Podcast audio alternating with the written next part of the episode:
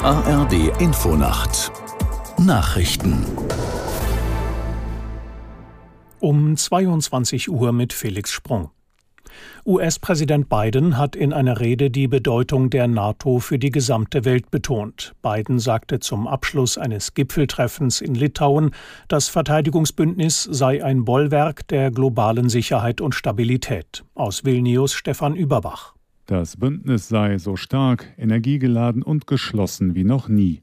Russlands Präsident Putin habe nach seinem Überfall auf die Ukraine damit gerechnet, dass die NATO auseinanderfallen würde. Stattdessen sei die Allianz größer geworden und werde mit dem bevorstehenden Beitritt Schwedens auf 32 Mitglieder anwachsen.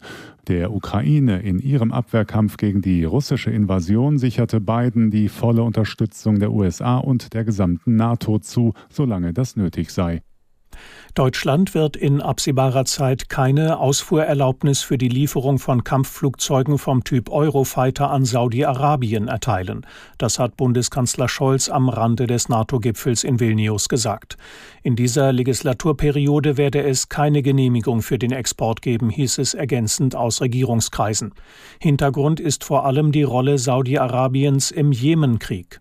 Großbritannien wollte Eurofighter an den Golfstaat liefern, braucht dafür aber die Zustimmung der Bundesregierung, weil das Flugzeug in gemeinsamer Produktion gebaut wird. Die Bundesregierung will Menschen besser unterstützen, die noch lange nach einer Corona-Infektion gesundheitliche Beschwerden haben. Es gibt jetzt eine Internetseite, auf der Betroffene und Ärzte zahlreiche Informationen zu Anlaufstellen, Beratung und Behandlung finden können. Gesundheitsminister Lauterbach kündigte zudem an, dass gut 40 Millionen Euro in die Erforschung von Spätfolgen einer Corona-Infektion investiert werden sollen. Zahlreiche Bundespolitikerinnen und Politiker haben ihre Trauer über den Tod von Heide Simonis ausgedrückt. Die ehemalige Ministerpräsidentin von Schleswig-Holstein war heute nach langer Krankheit im Alter von 80 Jahren gestorben. Aus Kiel Mark Kramhöft.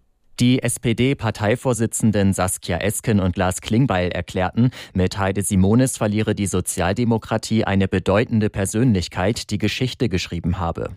Trauer und Würdigungen gehen aber weit über Simonis ehemalige Partei hinaus.